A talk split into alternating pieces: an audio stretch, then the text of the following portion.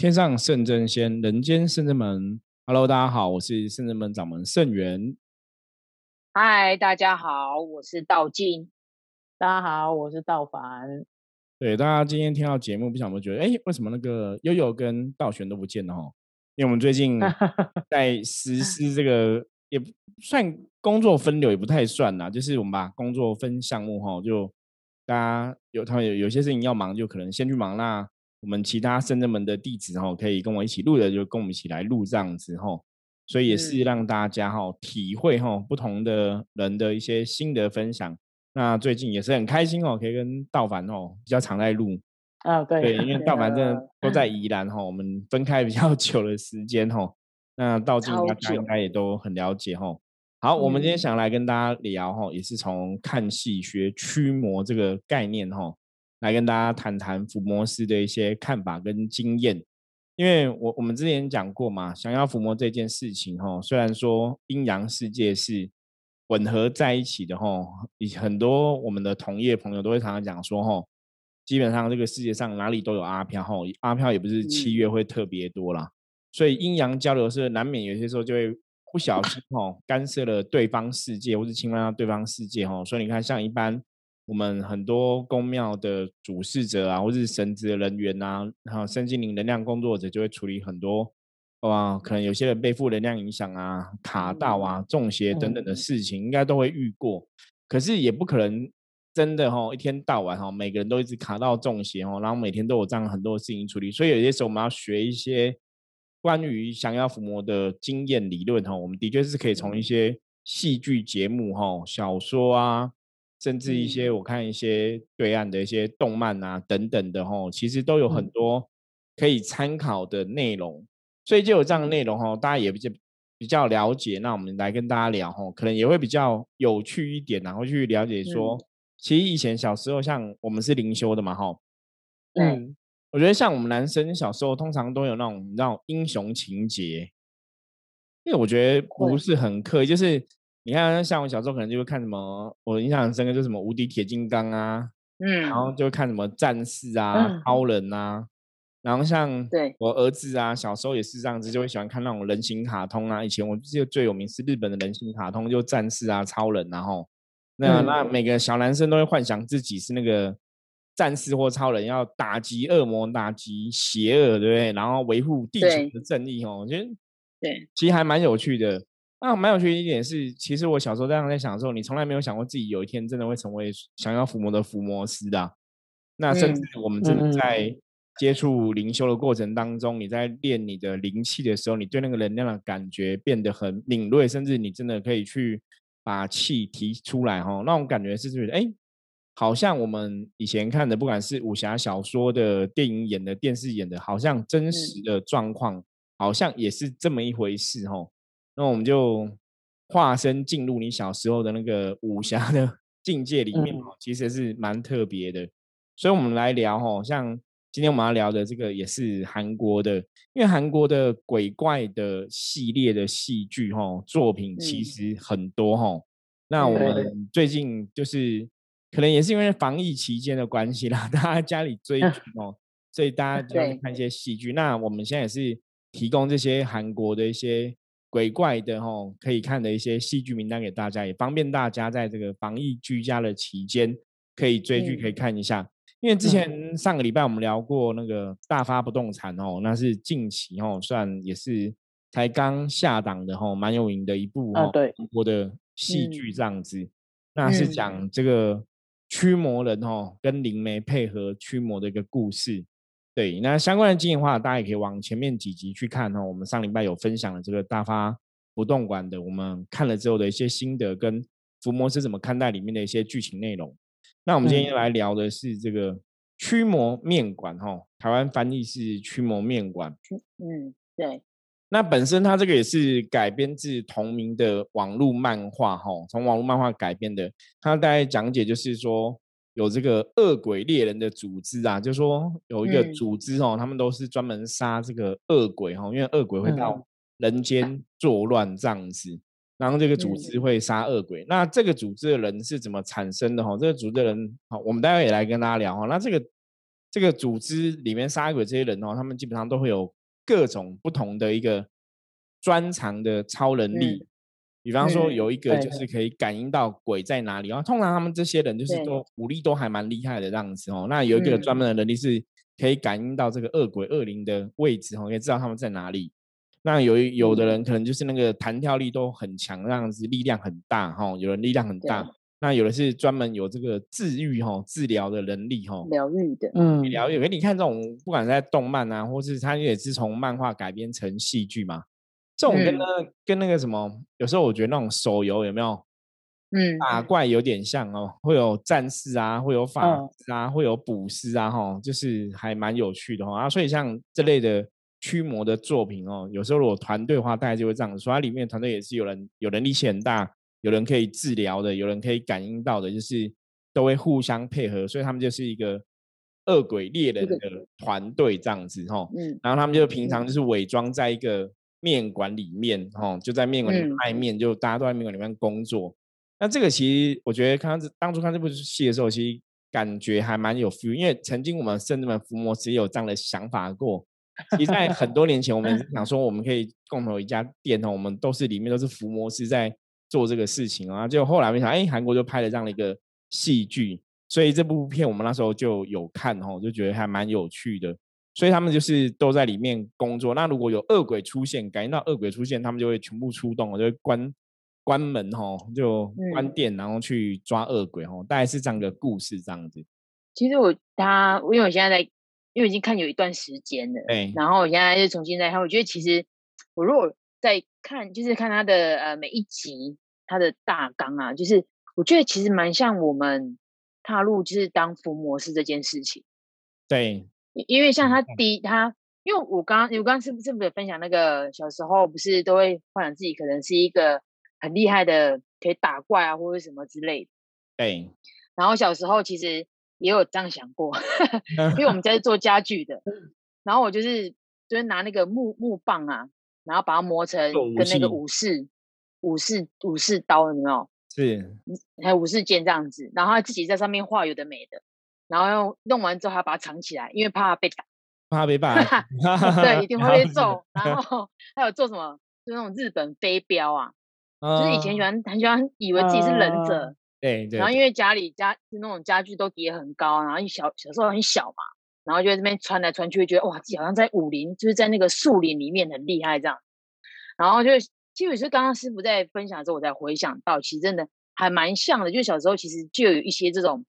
应该是说，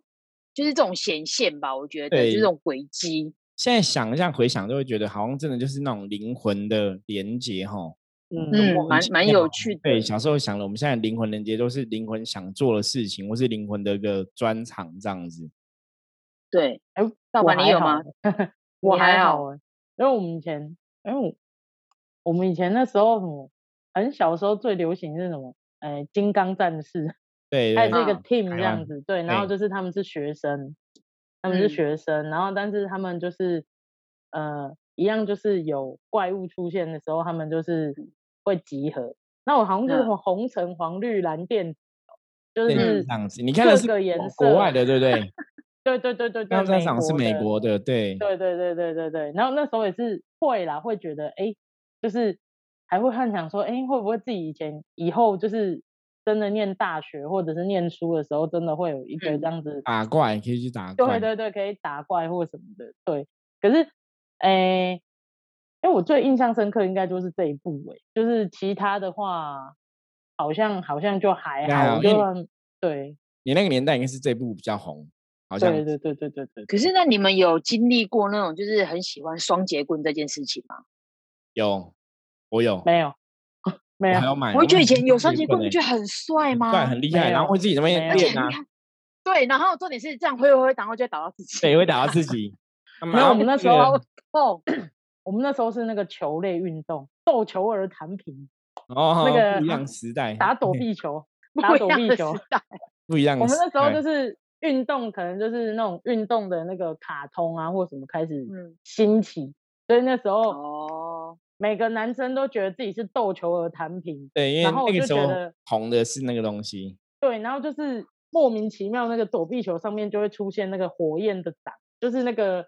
手印，哎，对，那个印上去。我记得厂商好像就是为了这个，然后好像真的有出过那种就是躲避球上面有上面有那个火火印哦，是火的那个印这样子。然后每个人哦，就是都期望拿到那颗球，然后拿到之后就觉得自己是斗球的弹平，对对，然后就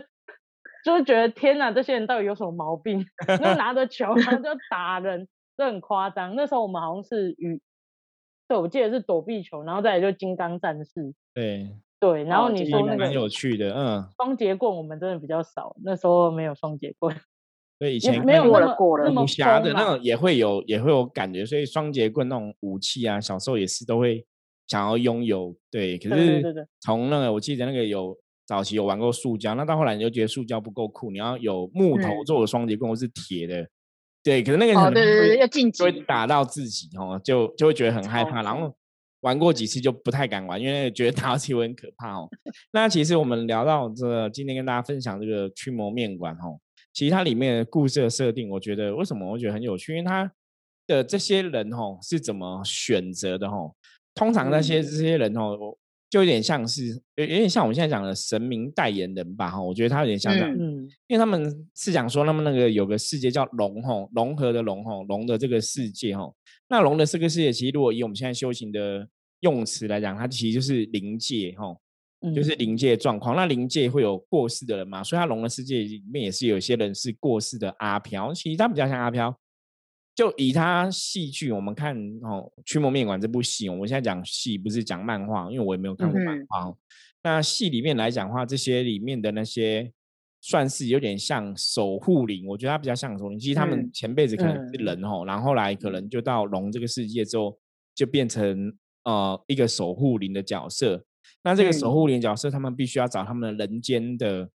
partner 哈，人间的伙伴哈。如果以我们现在来讲，就有点像人间代言人。所以当他们找到这个人间的伙伴，跟人间伙伴就是融合在一起的时候，他们就会激励哈人间伙伴的超能力。嗯嗯。所以它里面故事上，所以里面那些恶鬼猎人组织的人哈，驱魔面馆这些人，他们为什么有超能力可以抓恶鬼？就是有这个龙哈的世界的人哈，跟他们。就是互相合作这样子，嗯，那他们就是你抓恶鬼之后，吼，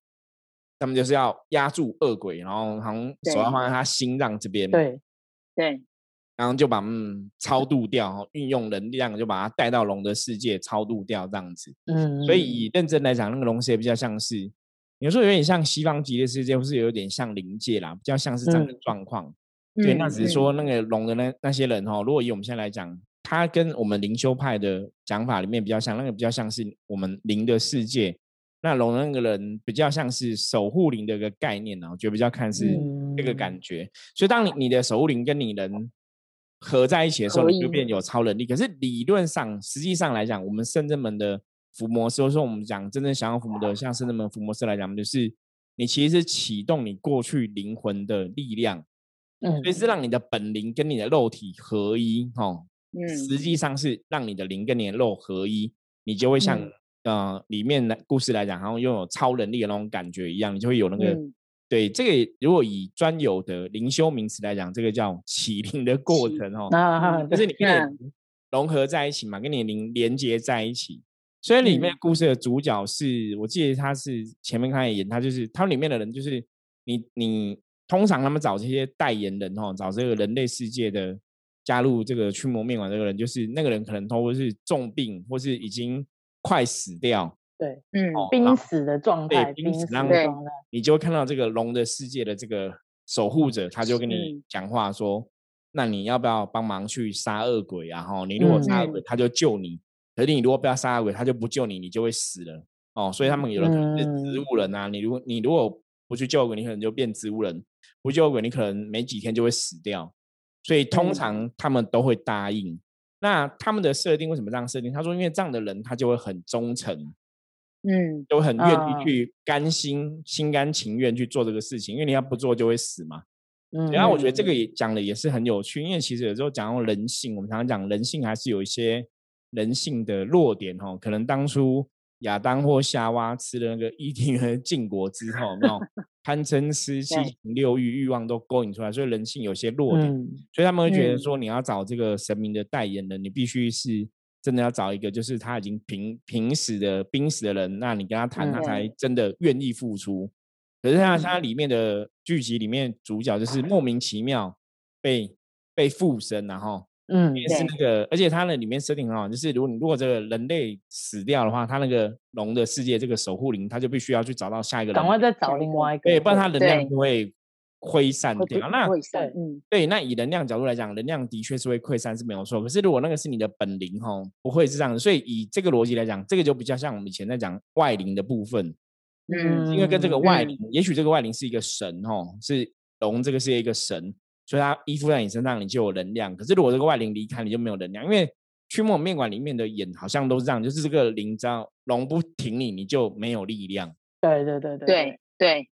它可以收回瘫掉。嗯，对啊，会整个可以收回它的它的力，它的力量这样子。所以这个就是外灵所赋予。所以我觉得这个很特别。这个其实我们真的有在修行的朋友，你就知道哦。像以前我们常常讲说。我以前修行之后，我有听过，比方说有些人，你可能加入某个团体啊，或怎么样，你可能就加入这个团体之后，你就有某种能力。嗯，有的人说你要离开，那个老师就跟你讲说，那如果你看我们这我们就把你能力收回来。嗯，那我想说，为什么他可以收回去？因为我自己接触的部分修行啊，其实你练好了本领都是你的嘛。嗯，我走到哪里也不会遇到什么收回去那种感觉，就是别人没办法把你能力拿走。可是我以前真的在台湾的修行的。很多朋友都有听过，就说如果他怎样，他能力就会被人家收回去，哦。对，然后我觉得那个其实就比较像这样，就是他其实是一个外灵，也许是神，吼，也许一个守护者的角色，也也许真的是一个神佛。可是因为你力量是他给你的，所以他就有办法收回去。可是如果以修行来讲的话，大家看这个东西，你看我们就会想到这个东西嘛。那以这个东西来讲，最好最好力量是要怎样？要自己修的嘛？对，要自己修的。那你们看到这个时候，你们有什么心得？你们觉得？我哎，我那时候看的时候，我觉得，哎，就是我我那时候看到，就是他选那个，就是其实他们每一个人都是，除了那个主角，就是那个男主角之外，其他人都是有濒死的状态嘛。就是然后才被选到嘛。然后刚师傅有讲说，就是是他们觉得说，哎。通常经历过就死亡的人，他会比较忠诚。可是我突然想到的是那种感觉是，就很像以前就是有人讲过说，哎，当你真的遇到很重大的事情，结果你可能本来应该要居居的，可是最后你却很幸运的活下来的时候，对，就是其实就是有人像人家讲的，就是哎，你的命已经不是你的命了，那是神给你的，所以你应该是会有。对，会有不同的，你应该是会有不同的任务，或者当然没有那么悬呐，没有办像那种呃影片拍的这么夸张。可是，嗯，你一定是有被赋予了什么样的任务要去做，所以神才愿意去挺你，让你救你一命这样子。对对对对对，因为其实我有朋友就是真的有发生这样的事情，就是他真的诶被卡车哦，他是被卡车撞还拖行哦，但是他最后活下来。可是其实我我觉得可能时机未到，或者是他本身觉得他可以完成的方式不一样，所以对，他没有去没有走所谓就是我们呃现在一般人讲的所谓修行的修行的这条路。可是他有告诉自己说，哎，那我我知道我自己是一个可能没办法走什么很清心寡欲的修行，但是他觉得他可以尽自己所能，就是说，哎哎，可能他赚了钱。对，他就赚了钱，他就是捐钱去做这件事情。可是我跟，因为我有跟他讨论过，我说，哎，你有没有想过，其实你你现在的生命已经不是你自己一个人。对，因为其实他真的，他那时候送到医院的时候是当场直接休克哦，就是他说他那个医生那时候帮他止血，不是用纱布，是用床单，是用嗯湿。二三十条的床单，因为他左半边全部都被拖行在地上，所以那个皮是全部都不见了。所以他那时候进医院的时候，那个真的是整滩血，救护车上面全部都是血。然后他是用床单，他是用床单在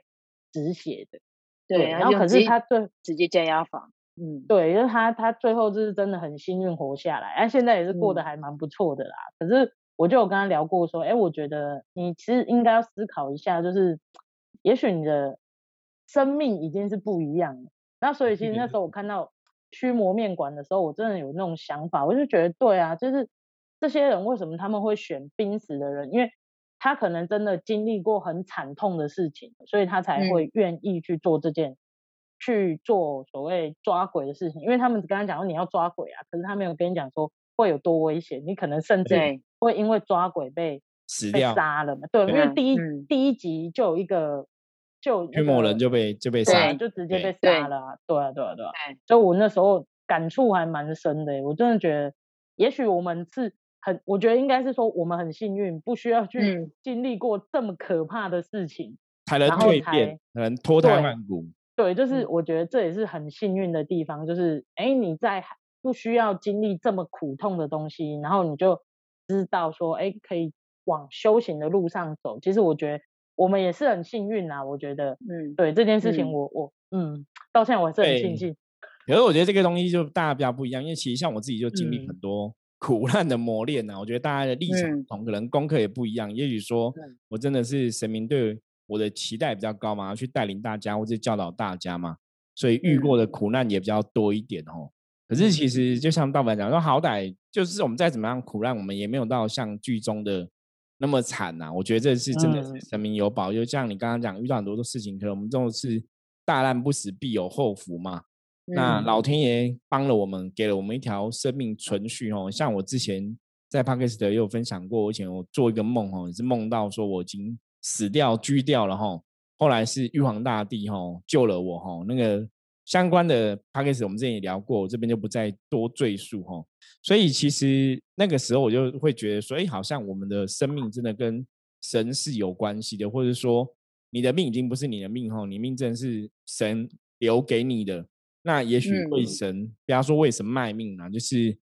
既然神留给你这条命，也许我们有要做一些真的不一样的事情，不是人生只不是只有为自己活着吼，可能就要去为别人吼做一些事情，然后让我们的生命哦可以发挥更多的价值。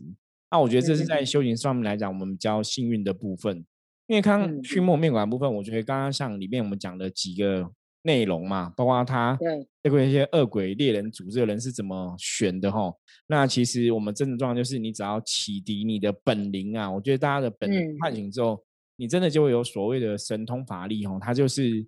成为可以被锻炼或是训练的一件事情。所以像我们圣子门伏魔师是真的都很扎实在做一些。不管是念力的练习，或是法力的练习，那不管是念力或是法力，其实最根本的哈，我常常讲修行人真正的修行人哦，跟一般人最大的差别，我觉得还是大愿跟大爱哈。我们在这个 p a c k a g e 的节目里面讲了很多，一个修行人他真的要所谓的大愿，他才有办法去成就更多事情。那如果有些人没有大愿，可不可以成为一个能量工作者，帮别人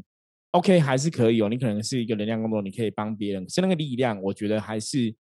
不会那么大，而且很可能，比方说，你可能只是一个很单纯的一个命理老师、一个占卜老师、一个能量工作者，可是跟你会很努力去教育别人，很努力去帮助别人，我觉得那个没有怨，其实力道还是会差很多。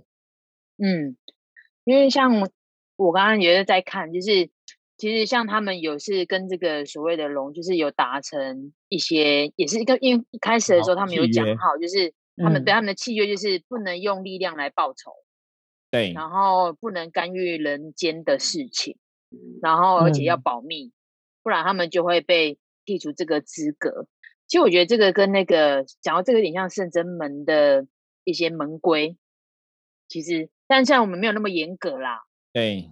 对对对，就修行当然有它不同的规矩啦，规定。对对对像像圣真门就有一定的宗旨嘛，就是以三清为戒，以地藏为行嘛，就是，所以其实我觉得圣真门其实我们的修行其实跟他们，虽然我们的修本里没有错，所以我觉得其实还是有一点点那么像，就是你还是有一定的呃原则规则，必须要去了解，然后要有。智慧，然后怎么去让自己更好？所以其实我觉得还蛮有一点点像，因为其实他前面的一些一些刚开始，比如像入队，他第一集其实是入队的邀请，对，其实有点像师傅刚开始派的，就是打开了这个门派之后，其实就会开始有一些学生啊、弟子啊一起来邀，就是来进来这个门派里面。然后第二个就是成为队员嘛，那队员当然就是，其实我们之前也有分享过，其实要加入我们，也要基本了解我们的组织。我觉得是基本要去了解，了解。然后还有那个，呃，我们对，然后还有了解，就是伏魔师到底在干嘛，就是伏魔师的五大要素这样子。所以其实我觉得，其实他前面我觉得真的还跟我们真的蛮像，有点像师傅刚开始，就是因为像我跟道凡其实是跟师傅跟蛮久的，其实也都也是一起走过这一段，所以我觉得就看这个的时候，其实蛮有感的，很有感觉，的确，因为像它里面。我们刚刚讲嘛，它里面讲了恶鬼的部分哦，那其实很有趣。它为什么很有趣？就是其实跟真实的状况，我觉得是很雷同的。因为它那个恶鬼，就是说，基本上他们就是从地狱哈，或是从这个龙的世界跑跑到人间作乱的这个恶鬼啦。那这个恶鬼，因为它基本上我们讲能量都是一个虚的嘛，虚空的的能量体。它必须要依附在东西上才会有力量，所以基本上来讲，他们都会去卡音，都会去卡人就对了哈。嗯嗯，那卡了人之后，他才会变成恶魔的存在，那个人就可能就会中邪，就会做一些不好的事情。那要怎么卡这些会被恶鬼卡的人呢？通常来讲哦，它里面欲望说，对，就是这些恶鬼会卡人，这个跟恶鬼一定会有一个欲望的吸引，或是一个恶行恶事的吸引，比方说。你很喜欢杀人，然后这个恶鬼也是喜欢杀人的，他就会跟你连接在一起。哦，所以等于说，这个人如果是如果你是好人，恶鬼就没办法住在你的心里面，哦，让你中邪啊、卡音什么的。除非你也是恶人，哦，就恶人不好的人，哦，这个恶鬼才会跟你有连接。所以它里面的被恶鬼附身的人，哦，基本上每个都是杀人犯，都是坏人，就对了，你才被恶鬼附身。然后被恶鬼附身之后，他们如果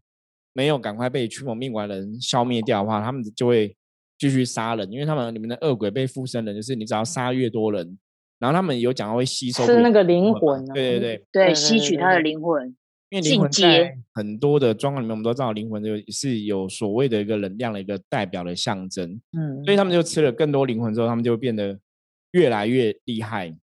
嗯，所以。恶鬼可能从一级恶鬼、二级恶鬼、三级恶鬼、四级恶鬼，那里面最厉害恶鬼就是演到后来，最后是四级的恶鬼哦。对对对，那可能一级恶鬼可能就是法力只有一点点那种，二级、三级、三级可能就是可以操纵其他的小恶鬼，就会听就会依附他这样子。嗯，然后可能就会有练力出现呐，就他们有不同的等级哈。所以像里面讲说，他们这些驱魔面馆人可能在处理一级、二级都很简单，那遇到三级的。就会有风险哦，所以像刚刚老板讲，第一级就被杀死那个驱魔人，就是遇到一个三级的，三级的，对，三级你就是要跟一群人合作才有办法抓下来，因为他等级比较高这样子。对，那它里面讲那个龙的世界，我觉得它那个有点像那个宇宙自然的能量嘛，因为他们那个龙的能量有时候从可能是灵界，为什么会溢散到呃人类世界来？所以当这些驱魔面馆的驱魔人，他们如果得到这个能量的加持，就变超强。对啊，这个东西其实跟我们常常讲说，在做能量，或者像我们刚才在做宗教仪式法会，我们会做净坛嘛？有没有？嗯，净坛做结界，我觉得这个逻辑基本上是一样的，就是你要把那个能量的结界画出来，其实去塑造出来，你就会成为一个有利于我们在执行仪式的一个结界。那对真正的驱魔师，我们讲伏魔师，你真的要去想要伏魔来讲的话，它的确会有一定程度的帮助啦。所以我觉得这个东西在讲这个东西也蛮有趣。这个的确是我们常常讲的，说一个环境空间能量场也很重要。像我们之前讲那个，呃，废墟的部分嘛，如果那个能量场是比较偏阴的，你在那边施法力，基本上也会比较失利。可你如果今天是在神殿啊、神坛施法力，当然就会比较容易。这个还是有它嗯不一样的地方。嗯，真的。哎，我看那个，我觉得就是师傅讲说，就是那个外魔，就是就是依附在人身上那个啊，其实就一直我觉得就是很呼应，就是我们一直讲，就是师傅说的，就是你心魔不生，你就不会感召外。对，的确，这个是非常像的。对，因为如果说像呃像那个最强的那个坏人，就那个男生啊，其实就是其实那时候看的时候，我就一直有在反思，其实他其实是一个很缺乏爱的小孩，是。因为其实他是他是因为缺乏爱，所以他才就是一直不断的衍生出就是他的一些扭曲的想法，然后一些不好的东西。那。他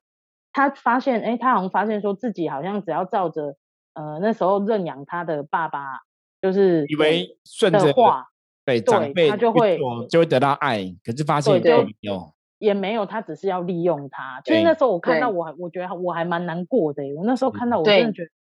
其实很多时候就是这种东西，就是好像有，就是因为那个因，所以造成后面的果。如果说那个爸爸他是真的是真心对待他，我觉得先撇开说他是呃领养他来做坏事这件事情。如果说他真的还是真的是全心对待他，其实我觉得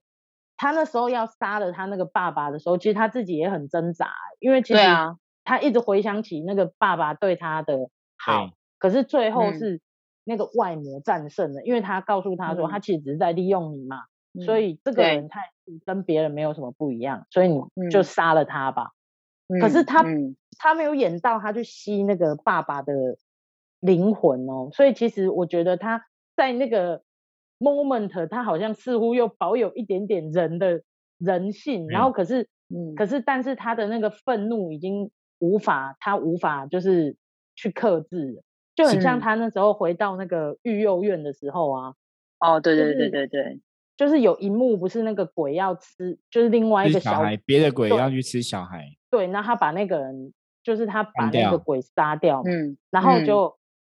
他的就是内心里面的那个心魔，告诉他说：“那你连那个小孩都吃掉啊！”可是他把这个欲望给克制住了，所以就是其实他似乎还是保有那么一点点人性。但是当真的愤怒起来的时候，好像就是是克制的。对，所以我觉得真的跟其实跟呃现实生活中还是真的蛮像，就是所以说人家人在愤怒的时候，真的不要做任何决定。或者是不要去做任何呃动作，因为真的人冲动、愤怒的时候会冲动，然后冲动往往都会后悔。对对对，我真的觉得，哎，这个真的跟现实生活中真的很很像。因为我觉得面馆演的这个坏人就是非常典型，这个真的就是心魔感召外魔啦。所以，我们身体模式，我我们为什么讲叫伏魔？是我们讲。降服心魔，驱除外魔，吼！因为当你没有心魔之后，既然外魔就无法靠近嘛。我刚刚讲嘛，如果你不是恶人，你没有恶的行为时候，恶鬼是没办法靠近你的。那里面那个主角的坏人就是反派，最主要就是因为他小时候是孤儿，吼，他是第二个是孤儿啦，第二个是他的父亲对他也不好，所以他一直渴望爱了，那就偏掉嘛。那我觉得那个就是所谓的心魔，就是我们讲的心魔。所以我觉得看这部戏的话，其实也是可以看到这个部分哦。就是坏人，我常常讲，甚至们我们其实在思考很多事情。我常常讲说，因为神明教我们的哈，伏魔师之神话界神明教我们是这个世界哈，其实没有人生下来就是存心喜欢做坏事，除非他真的就是魔的存在哈。魔就是一个，他就是一个百分之百纯粹的负能量存在。可是大多数人都是，也许他下来他只是渴望爱，或是他是希望被爱哈。可是因为他渴望的或他希望的结果一直都没有办法实现，所以后来才会变坏哦。通常都是这样子哦，就是很多状况我们真的在处理伏魔的这个过程当中啊，在我们真实的想要伏魔案例经验里面，很多客人其实本来都没有很容易，比方说感召负能量或什么的，可是可能就是内心有所缺乏，然后才有产生了这个心魔，就内心缺乏爱，或是。觉得长辈给他爱不够啊，觉得长辈也没有那么爱他，或者家里有好多兄弟姐妹，他觉得那个爱是有缺失、有缺乏的，对，然后就反而哈会去做一些行为，本来一开始可能只是单纯是要吸引长辈的注意或怎么样，可是就会一步错，步步错，到后来就难以挽回哈，就一直往不好的地方去哈。可是我觉得真的哈，我们如果是看到人类的心里面来讲话，为什么？众神的存在一直会想要去导正人类，因为众神都觉得人类就是我们讲过非常多次，就是无明嘛，不明白、没有智慧才会去犯错。如果众生都是有明白的、有智慧的、了解事情的，我觉得不会有人喜欢去做错事情哦。嗯，当然这个东西就是在一个不要让心魔出现，心魔出现再去调整它就来不及，应该是在心魔没有出现之前就要去改变这个东西。所以为什么我们一直在讲说，想要伏魔的伏魔时期，最重要的是你要能够去转化这个负面的想法哦。因为通常心魔的产生，它一定是慢慢的，它是循序而进的，它不是一开始一个心魔的啪就出来很大。他一定开始只是一个观念、一个想法偏差。我爸是不是不爱我？那我这样做对吗？就一个小偏差。你如果这个小偏差的时候，你有个正确的想法、正确的念头来扭转的话，他就不会走到后面的路径。可是通常就是前面的时候，你开始念头偏差之后，你没有办法赶快把它转念，就会越来越不好啊。我觉得这也是看这部戏可以另外学到的比较真实合理的一个状况，给大家参考。嗯嗯。他其实，我觉得看到后面的时候，他们那个，我觉得 team work 很强，就其实蛮感人的。我觉得团队合作也很重要。对，因为其实他们最后在一起对付那个市长的时候，那我觉得这有点呼应到，就是之前是不是跟我们讲，就是当你的正面能量越强的时候，其实相对的，就是对对方的那个能量也会跟着在提升。对，所以他其实最后一幕，他其实是。我觉得他已经是到极限了，把自己的灵灵，就是那种灵性跟力跟这个力量，整个就是大爆发，所以才有办法翻转。不然，其实我觉得后面那节奏其实有点刺，也蛮刺激的，因为他们本来其实看起来好像快输了，对对，但是因为他的那种灵，就是因为要想要守护彼此的那种心，所以大家就是其实会鼓起最后的那，就是哪怕最后一个力量，都想要去守护彼此。然后去打败这个所谓的魔性，这样子，我觉得蛮酷的。而在这一点上面，其实很多我看到有些相关作品，就说不管是我们刚刚讲，不然超人战士等等的哈，对，通常都讲说他们之所以力量会很巨大，是因为他们有内心深处有想要守护的东西哈。嗯，所以我觉得那个东西当然也是大多是源自于爱哈。所以你会看完这个。东西你就发现说，一个人的力量可以被激励出来，会被激发出来。最强的是因为内心真的有所谓的爱哈，所以你才有办法有那个力量，有那个能力哈，甚至有那个神通，有那个法力去完成很多很多的事情哈。所以我觉得大家其实真的很多时候，大家有时候问我们说，到底要怎么去锻炼神通或法力哈？我们以前讲过，你要有神通法力，是你要让你的德性哦跟神明一样。然后真的有神来挺你，有点像这个驱魔面馆里面，你要让个龙的世界的守护灵来挺你哈，你自然就会有力量。可是当然，我们真实的是让神明挺你，让你背后有个依靠，那个力量会更强。可是当然，你的心还是要良善的嘛。对，那这个力量，这个挺你的力量，就算它没有了，你还是会有个基本能力在。我觉得这很重要。那当然，我们今天是要去实行更多利益众生的事情，你可以借力使力，有神挺你，你当然会。做事比较容易如鱼得水啦，嗯，对，所以我常常讲说，神通到后来，其实多少你没有错，你还是要跟神明有相应的感觉，让神明这些虚空世界的无形世界的神明成为神佛，成为你的靠山，神佛成为你的力量。一个伏魔师，一个或一个驱魔师，他才会真的有更强的力量来源。因为毕竟我们现在是有一个肉体的真实存在，所以我们的能量其实在某种程度来讲，会因为肉体也受到某种部分的约束。哦，比方说你肉体，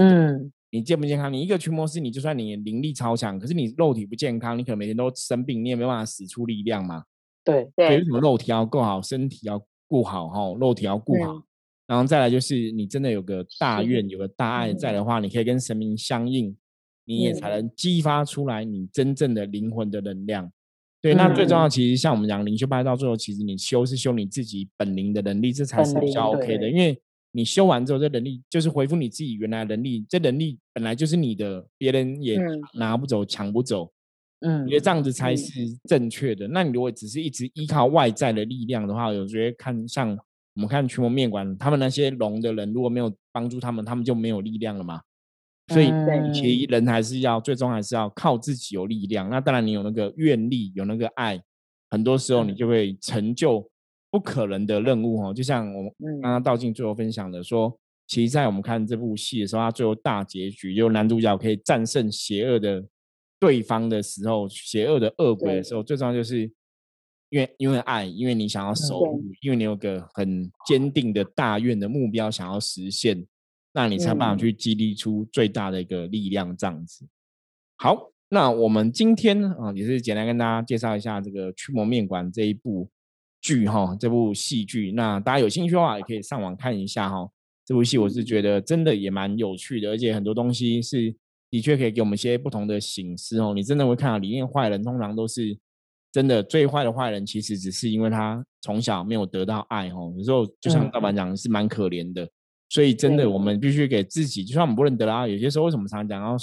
顺应时势哦，去接受命运，因为也许那是老天爷对你有另外的安排哈。这边没有给你爱，他也许别的地方有安排。那我们不要那么快就放弃自己哦，也许人生真的就会不一样。好，那如果大家有关于这部戏剧哈，想跟我们有任何讨论的话，也欢迎加入圣人们的来跟我们取得联系哦。我是圣人们掌门圣元，我是道金，我是道凡。那我们下次见，拜拜，拜拜。